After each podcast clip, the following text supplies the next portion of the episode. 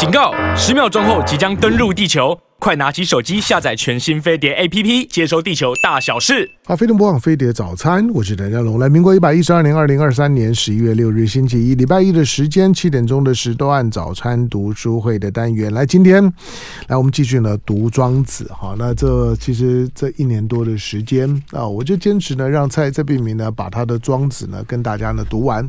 当然了，就是说呢，你要你要那反反反复复的研读，然后。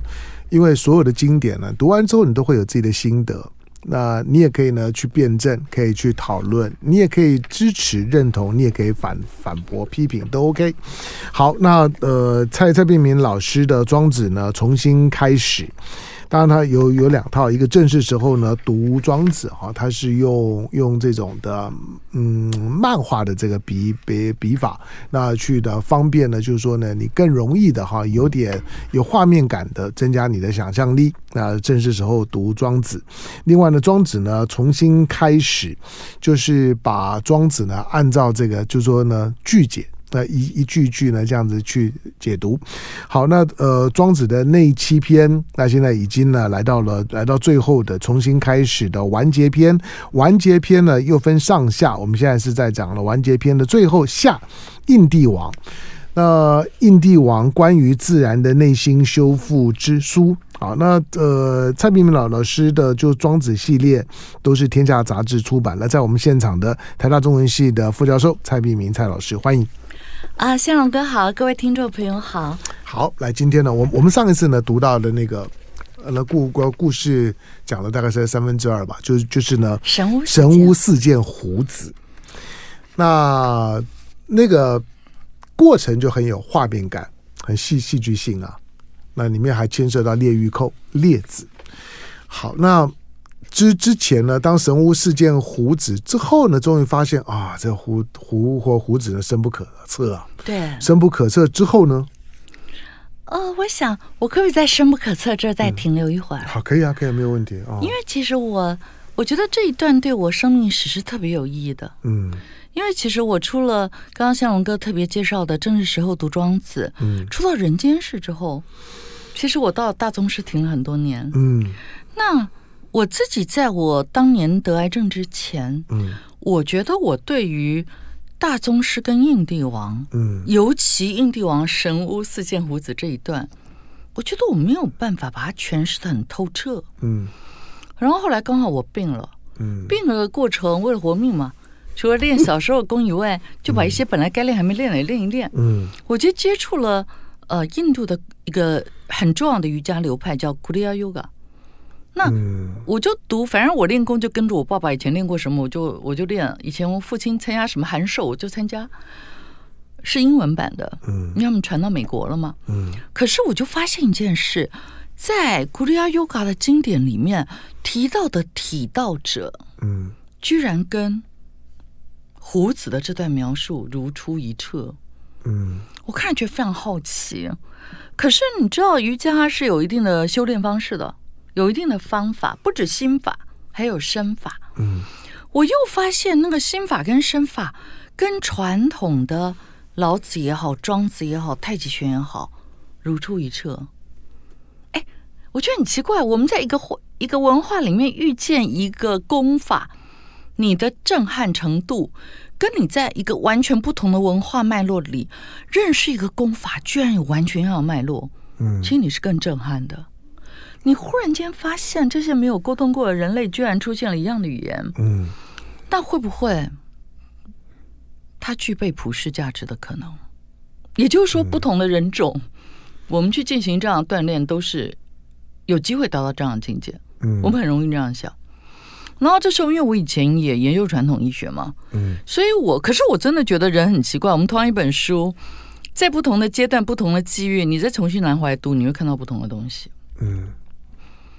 我就开始留意到，我们在上次神屋四件胡胡子的时候，特别提到渊有九名嘛，就是胡子说流水有九种样态，大海有九种样态。嗯，我现在给你看的是九种中的哪一种？就这样。嗯，那我们现在看这个话觉得稀奇，可是当我哎接触到那些共同点人，觉得好奇而回头探索的时候，就发现不止。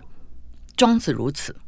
我们在老子上次也提过的，有渊嘛，就很多用水嘛，上善莫若水嘛，来譬喻体道者的境界。然后你就会发现，天哪！你打开传统医学里面，发现好多穴道都有水，有池塘的池，嗯，比方说曲池、风池。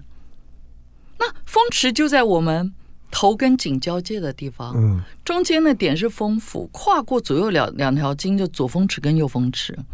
你知道我们学中医的人走进餐厅选位子，嗯，先选背对冷气的，嗯，因为如果我让我的风池风府就正对着冷气口，你，嗯，伤风感冒的几率是更大的，嗯，那我们刚刚讲池，那穴道里还有叫泽的。曲泽穴很有名的，尺泽穴有渊的深渊的渊，有井水的井，有沟支沟穴，有渠金渠穴，还有更多大家最熟悉的什么，嗯，阳陵泉啊，涌泉穴，脚底的涌泉穴，你会发现，哎，其实我以前还蛮想研究有个题目的，叫身体文字学。就透过传统文字造字的时候，还有更久以后这些穴道名称出现了以后，探究一个在传统中国的对身体的认知到底是怎么认识身体的。嗯，那我们就看到说，好像这个身体，哎，前两年非常红的一部日本动画叫《鬼灭之刃》。嗯。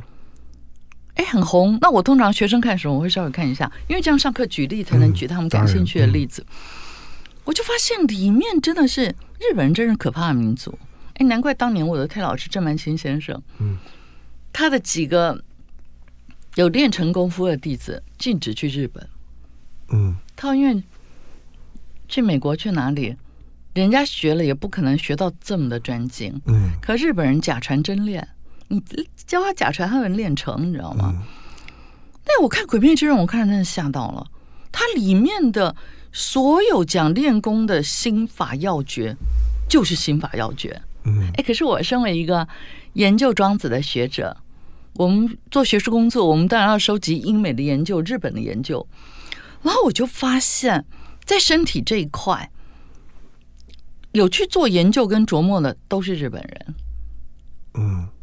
两岸三地华人、英美都顶多把焦点放在心灵，而且这个心灵还是一种比较像西方哲学讲的心灵的内涵，比较不是功夫意义的心灵。那我就觉得说，其实这一部分我倒觉得是挺有待开发的。为什么呢？因为现在呃，西方研究人的身体健康。觉得我们不能那么保守的停留在原来的医疗医疗体系，就有病治病。嗯，我们应该往前踏一步。所以，呃，今年吧，就此刻吧，有一个 Peter Attia，他一本《Outlive》这个书就在亚马逊霸榜。那、嗯啊、他本身就是一个正规的医疗人员，嗯，可是他最后离开了这医疗单位，因为他觉得疾病与医疗之间，我们能得到的进步太少了。我们如果只是生病治病，生病治病。那我们每个人一生，如果 X 轴上回提的就是我们的寿命，嗯，Y 轴就是我们的健康，好像注定我们每个人人生都是个抛物线，嗯。但我觉得香龙哥你是例外，你可能生活习惯太好了，就看起来很精神，嗯。可是一般人不是这样，他就只能是抛物线。那这个 Peter Attia 他离开了原来医疗单位，他成立一个机构。这机构叫什么我不知道，可是它概念就医疗三点零。嗯，那医疗三点零，你就会看到，在这个人体的健康抛物线，它会变成一个很像直角。嗯，就是我们最理想的人生，当然是我从零岁活到八十几、九十几，我的健康状态很接近。然后我第二天，哎，我记得我爷爷过世那天，我们都不知道我爷爷要过世。嗯，因为我们是台南人嘛，男人的世界都有点沙文。嗯，所以每天很好笑。我们活在现代化的生设备跟房子，每天早上我爷爷还我奶奶还要从浴室帮他把打脸盆水拿到房间洗脸。我我我爷爷一辈子过这种生活，然后就在那最后一天，我奶奶正去打洗脸水，我爷爷拿着假牙，他要挂假牙那一刹那，忽然有口痰噎住，不到一分钟他走了。嗯、我奶奶回来说他已经走了，可是我觉得挺幸福的，因为他表情是微笑的，嗯，就微笑看着他假洋洋就这样走了。那最理想的人生当然就是非常健康的回到活到要离开人间的前一天嘛。那后来这位现在霸榜的这本书，这个作者他。成立了那个医疗单位，他在干嘛呢？他就克制化帮每一个人设计他的营养，他该怎么吃最健康？因为每个人体质不一样，嗯，体况不一样，他该做什么运动？如果他现在已经有什么疾病了，你要做的运运动可能也跟别人不一样。还有他怎么样可以让睡眠品质更好？嗯，就专门做这种客制化研究，而他的目标就是要达到我刚刚讲的。那样的一个目标，那我觉得很有意思的是说，其实这本书还没有翻译中文本，那我怎么会知道？就是我有学生读到了，工学院学生，然后说老师，这个作者他的对于我们医学或是养生的追求，跟我在课堂我的书里写的非常像，嗯，就好好吃饭，好好睡觉，好好锻炼，这不不就是营养、运动跟睡眠吗？嗯，他才让我知道这本书的讯息，然后我才去聚焦来了解。嗯，然后，所以西方世界现在就觉得，哎，运动以前我们不会去讨论，我们可能会追捧很多运动员，我们不会去问，表彰身体健康的运动，为什么那么多运动员那么早挂？嗯，可是当代西方就会有比较多的研究聚焦在这里，比方说，发现到底多强烈的运动对身体才是最好的。嗯。然后就把运动的强度分十个区间，然后才会有所谓的第二区间的运动，就是最健康的。那什么叫最健康呢？就是能够让你的立腺体，就我们的生命能能最充沛，然后我们的心肺能力能最圆满。嗯，然后另外就是我们的体脂肪能燃烧最多。嗯，然后我们的这个乳酸堆积最少，居然是在第二区间。嗯、第二区间是还能聊天的状态哦。嗯，不能唱歌，但还能聊天哦。对了，很轻松哦。运动员，以现在人的平均寿命八十岁。对，你去看啊、哦，就是顶尖的运运动员，顶尖的，嗯，到了晚年啊，很少见健康的。嗯，一方运动一定会有一些伤害。嗯嗯，这些伤害在你年轻的时候啊。嗯，你大概都还可以可以忍，嗯，跑啊跳啊。可是到了中年六十岁以后啊，那些的伤痛，你慢慢的，你身体已经没有能力去对对抗它，嗯，所以。顶尖的运动员呢，到了晚年的时候啦，卧床的啦，不能行动的比例 还蛮高的。我说到我我碰到的运运动员，认识的运动员，在晚年的时候呢，能爬山呐、啊，能能能游泳的，还真的是不多。哦。第二个就就说，呃，连长寿的，你你你仔细想，顶尖的运动员活到八十岁的人均寿命的，嗯，你都发现其实也不太多。对。那再来就是说，对养生这件事情，医生长寿的也不多 啊，这些都都都很现实。不管你是精神科，或者说你你是外科，都一样。或者说你在在做职业选择，你在你在跟所谓的健康跟养生的概念，跟你所从事的行业之间呢，有不必要关联。就是走的太绝对的时候，绝绝对的运动追求绝对的运动，绝绝对的养生未必是好。所以中国人其实第一个中国人的中庸的观观念，第二个就是说，刚才的蔡明明讲讲到就是说那种的身身身体的文字学。其实中国人对于流流动的东西的描描述非常多，而要描述流动，就发现中国人呢，在在两个，一个是水，还有一个是空气的气。嗯，我说像像是中文字里面，你你把你把字典像你念中文系，你把你你把字典呢打开来看一看，水水水字部的是最多的，嗯，最多的字最多。第二个就是说用水去描述场景非常多。第三个是空气的气。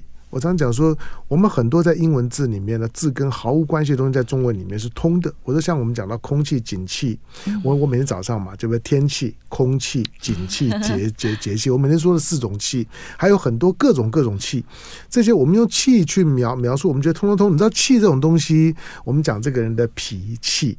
我们我们讲讲呃一个人一个人愤怒叫生气，你都你都觉得这有什么关系？在英文字里面是没有任何关关关系的，可是在中文是通的。那个那个气跟水的流动的感觉，深深的影响到中国人呢对于自己生命的思考。来进广告，回头继续跟蔡璧名聊。好，飞碟播放飞的早餐，我是谭家龙。来，今天我们继续读庄子。上回我们读到呢这个印帝王。那庄子重新开始完结篇，也也是呢庄子内七篇的最后一篇《印帝王》。《印帝王》是在讲关于自然的内心修复之书。好，那呃。蔡炳明老师的庄子系列呢，天下杂志出版。好，在我们现场的呢是台大中文系的蔡炳明老师。我们上回呢读到呢神巫事件胡子，好，当然那个过程从从呢列子呢对胡胡子因为遇见了神巫之后所产生的怀疑，这个神乌厉害，这个我这个老老师看起来不太灵，嗯，可是慢慢的连这个神巫呢几几次来测试之后呢，结果发现哦这个深不可测。神巫呢，自自自己都都晓得呢，自己碰到鬼了，啊，我说碰碰到鬼，就碰到很厉害的人，好，那那那那都，然后呢，后来发生什么事情？哦、呃，就是其实刚孝荣哥最后讲的话，我可以回应一下吗？你可以啊，我说，就是像您刚刚特别提到生气，嗯，气色，对啊，景气，对，财气，对，这什么相干啊？嗯，那可能过去的人就会觉得，哎呀。中国人脑子一团浆糊，都不太做明确的分析跟辨析。嗯，嗯，可是如果你真的进去这个学问里面，你马上知道它为什么都跟这个字相关。嗯，比方说，我们后面可能会提到的“精神内守，病安从来”。嗯，比方说孟子，大家都读过的“志志气次”，你的心思到哪，你的气就会到哪。等于你一旦进入这个航道之后，你会发现，哦，我绝对不能让我的气乱了，嗯，所以我的心要安定，我不要因为他做了我不开心的事情，我还生气动怒来影响我身体的气。那我身体的气跟景气有什么关系呢？在《周易》里面，我们就会看到类似的关联。君子闻一善言，千里之外应之。嗯，这东西不是没有影响的，有点像西方讲的蝴蝶效应。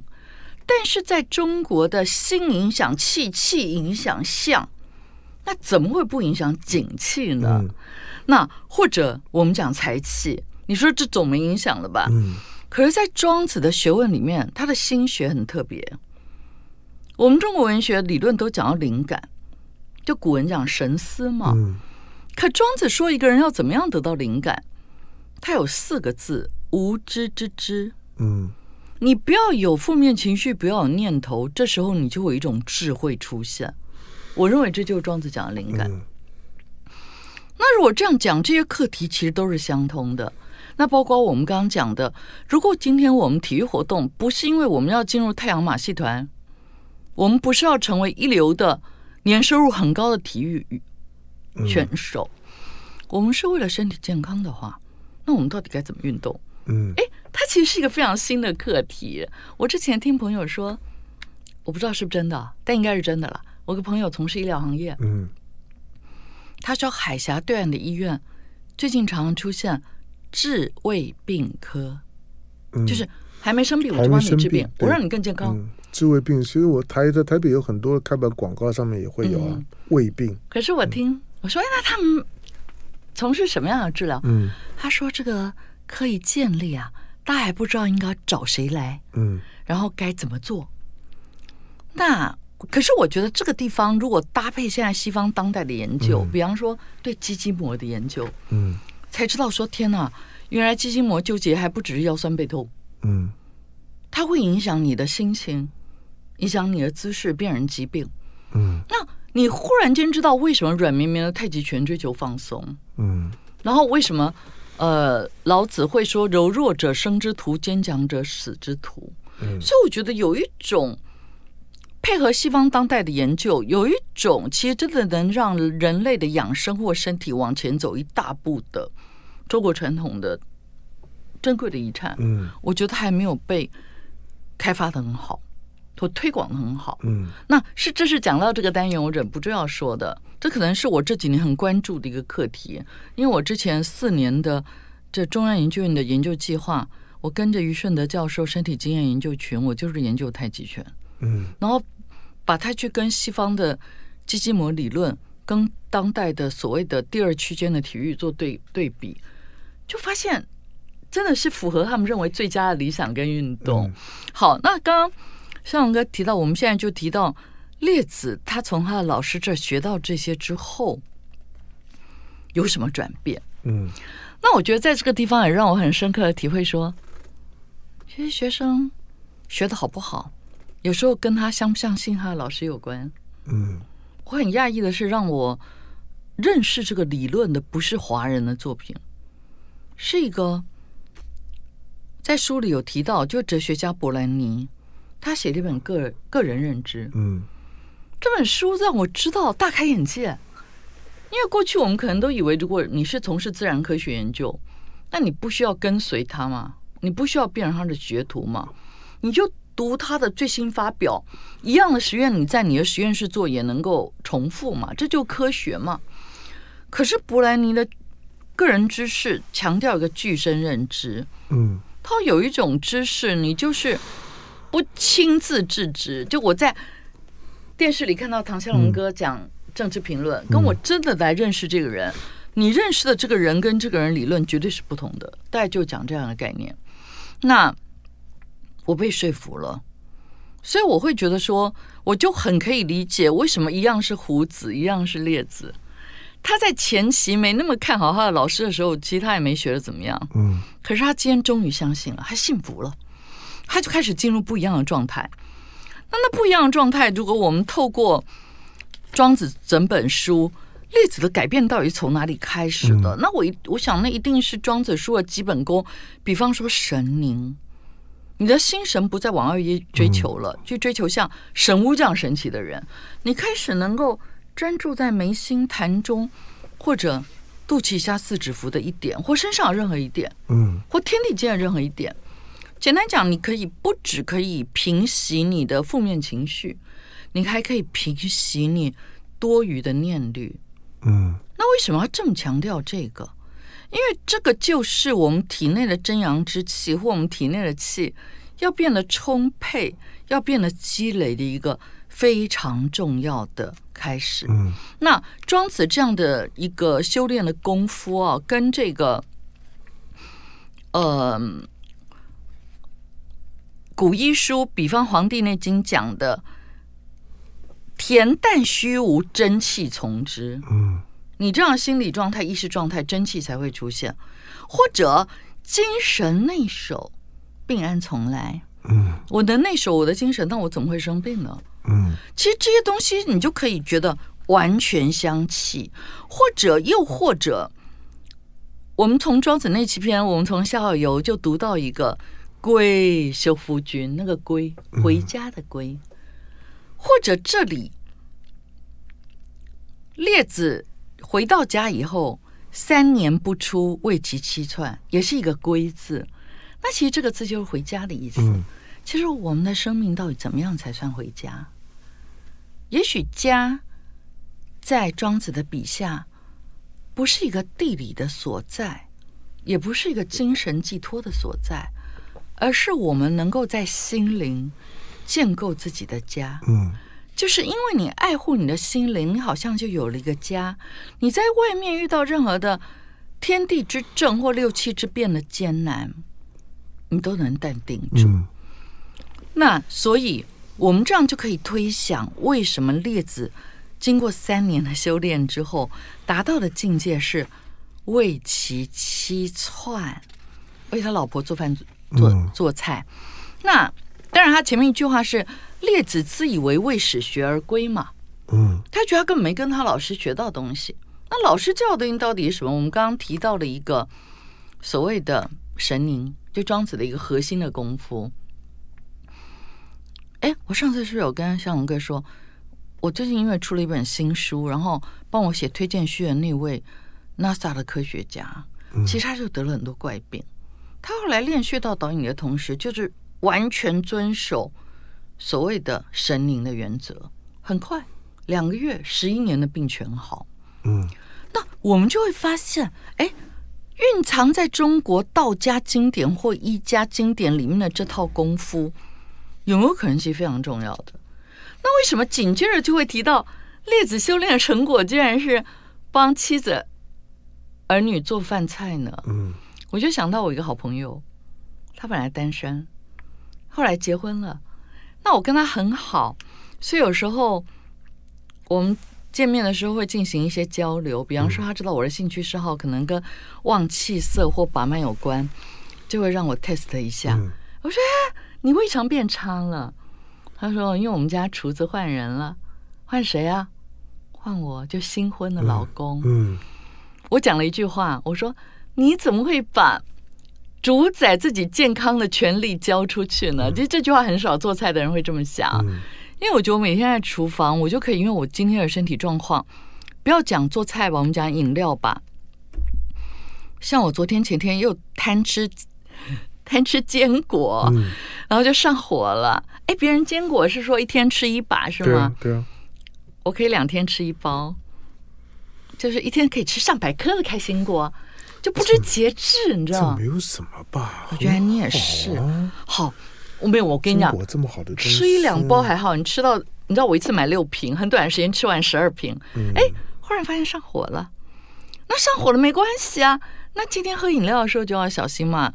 今天绝对是不再吃那种可能会燥的，嗯，就泡个山苦瓜茶来喝，火不就降了吗？嗯，那我刚刚讲的其实是个泡个饮料跟厨房做什么菜，嗯，就是能从最核心照顾生命的根本。嗯，或者我们刚刚讲到的这个医疗三点零是。营养，嗯，睡眠、运动，运动，对啊，其实跟生命最核心相关。嗯、可是，一般老百姓还没这个知识。二零二二年，美国医学期刊很重要的研究成果，跟最容易导致心脏病的不再是抽烟，嗯，高血压、糖尿病，是体能差，嗯。哦，那现在很多家长，哎，现在很多年轻人真看起来超不健康的，没错。所以我觉得，我们真的越来文明越进步，机器人都能做那么多事了，嗯，人类都能到外太空了。可是我们对于自我生命、我们的心情、我们体况的掌握，好像越来越不在意。我觉得现在年年轻人很很两极化。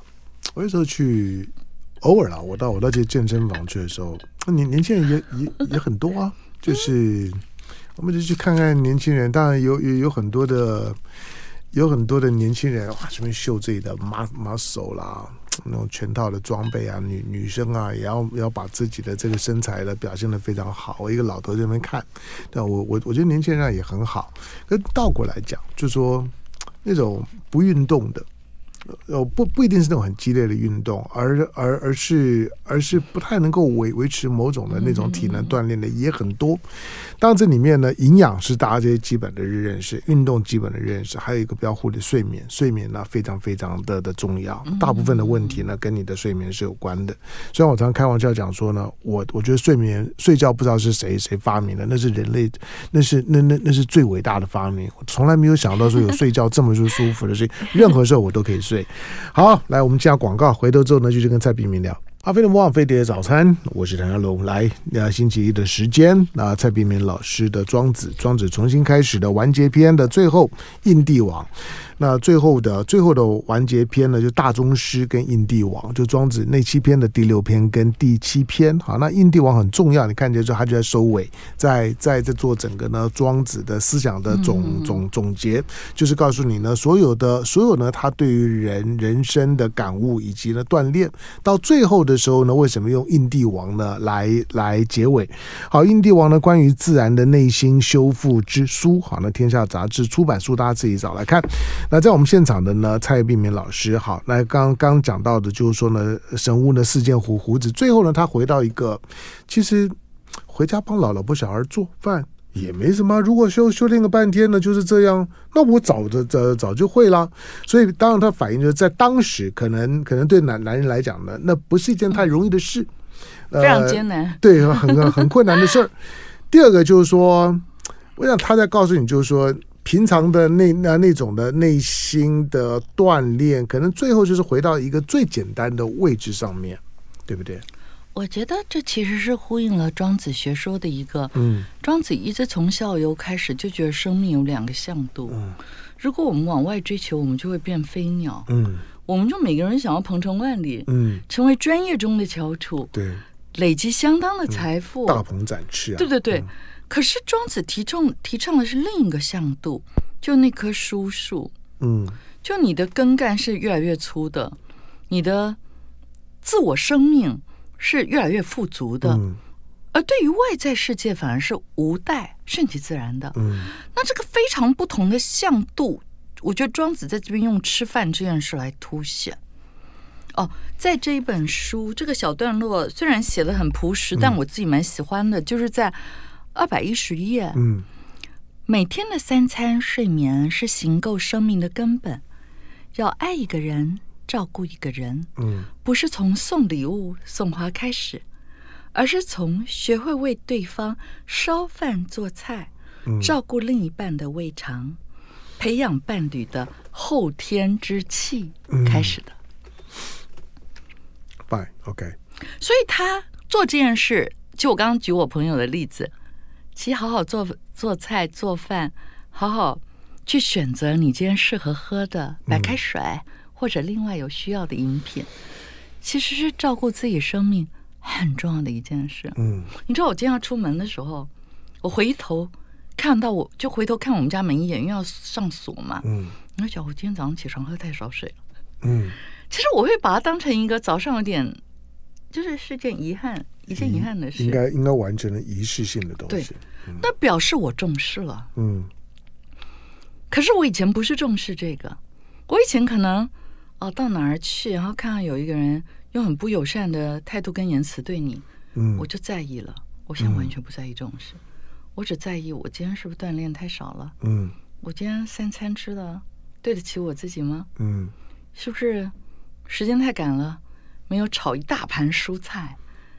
我觉得我在夜变这些事，所以我觉得列子、围棋、七算在这儿，当然，当然，在那个时代，比起那天每每天想要治天下的男人，这个煮饭做菜，嗯，那简直是不可思议。奇奇小在，对。嗯、可是我们也可以看到他对吃饭的重视，嗯。然后你这样爱一个人，照顾你的家人，从哪儿开始？哎，你知道吗？我昨天有一场新书发表会，嗯，然后那个主持人。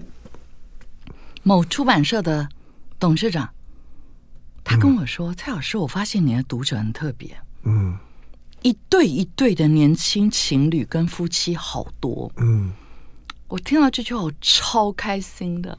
其实这是我出庄子书，也是蒙向荣哥愿意让我在这节目上推广，所以很多人认识我的庄子，嗯。可是后来我让很多年轻人认识我的作品是《解爱》那本书，嗯，谈怎么用情。”那我觉得很好，可能因为节爱进入，他们开始读庄子。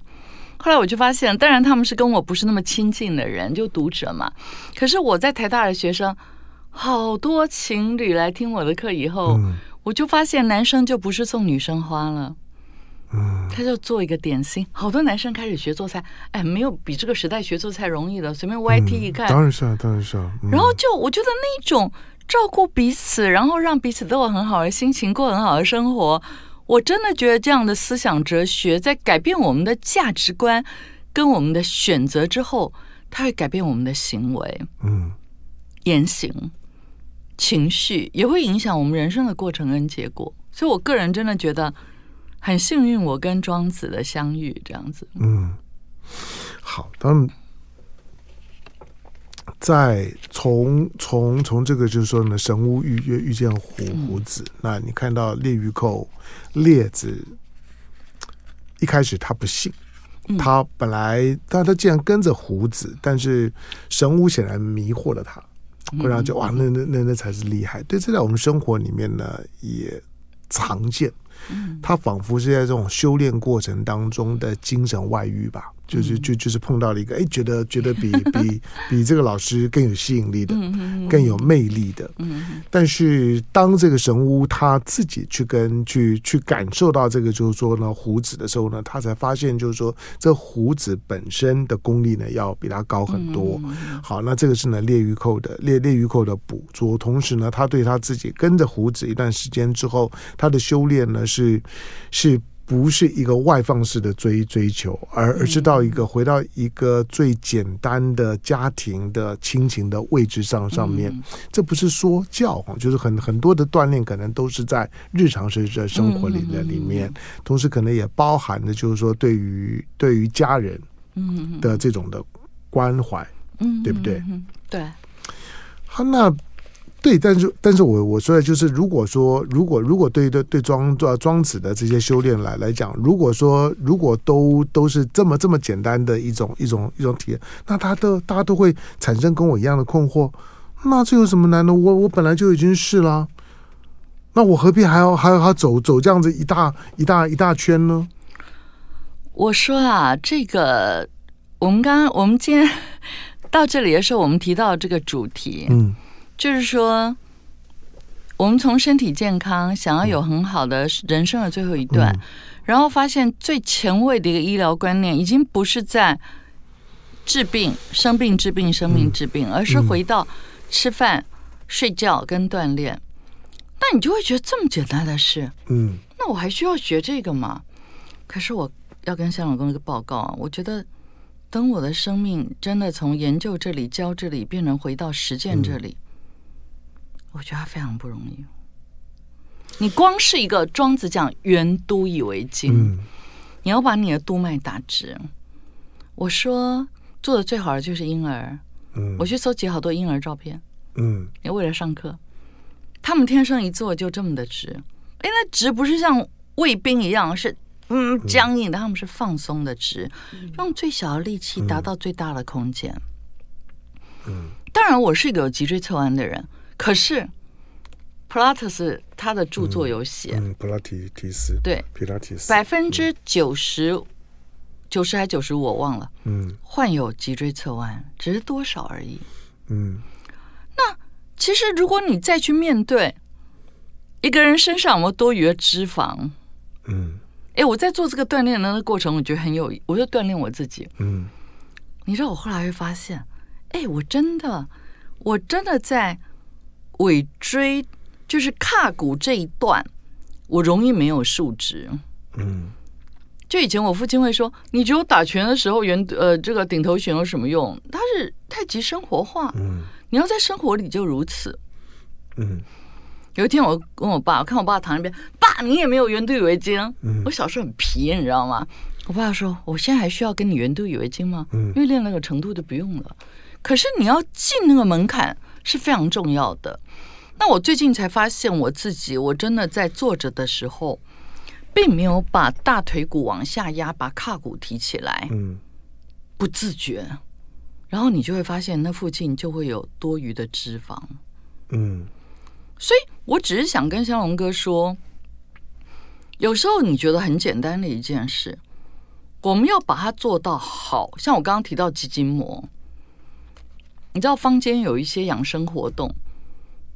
很多练重训的人，嗯、他一拨筋就痛得哇哇叫。会啊，嗯，其实我有学过拨筋，嗯，然后拨眼睛。那你如果周边没有放松的话，那也是很痛的，嗯。也就是很多人的纠结都在不自觉当中，没错。那你今天如果把放松全身当成一个人生很重要的置业，我现在就如此。嗯、我想，我一天如果有一天我提早退休，一定为了练功而退休。真的好，因为因为因为时间的关系了，今天跟蔡明美老师呢，只能聊到聊到这地方。因为庄子本身呢，它不只是一种的学问，不只是呢一种的对于呢宇宙万事万物的一种的参透跟理解的过程。嗯呃，庄子跟其他的其他的这些呢知识派别最大的不同呢，它是一个自我锻锻炼啊，它它是跟你的身体跟你的心灵是身心一体的。好，这些我我我，当然我在我在听蔡明老师在讲的时候，我会我会想说，那我的我的人人生追求是什么？我那我也不是要锻炼，也不是要要要成我。我常发现我喜欢漫无目的的一直走，就是有的时候就是在山里面，嗯，有的时候就就是总而言之就就是没有目目目目的性的，就是一直走，我就觉得很开心，走到我累累累为止，就这么简简单，很无聊，对不对？就是就像个白白痴，就是你如果你说看到山里面有个有个有个有个孤单老老人在那边走的时候呢，你不要吵我。我觉得这不是漫无目的，对。我觉得新龙哥的生活，就我认识的，就有一个属于你自我的肠道。嗯、这个肠道你是在守，而且你非常坚持。对，就就就就是跟跟跟跟跟任何人都没有关系。我你我你你问我去那边干嘛？没没干嘛。我也没有特别想干嘛，我也不不是为了说这这对身体健康很好，没有，我就觉得在那地方呢，就当当天气，比如现在秋高气爽，我我觉得感觉很棒，就就一直走，一直走，一直走，这样就就就就好了，就好了，没有任何的目的性。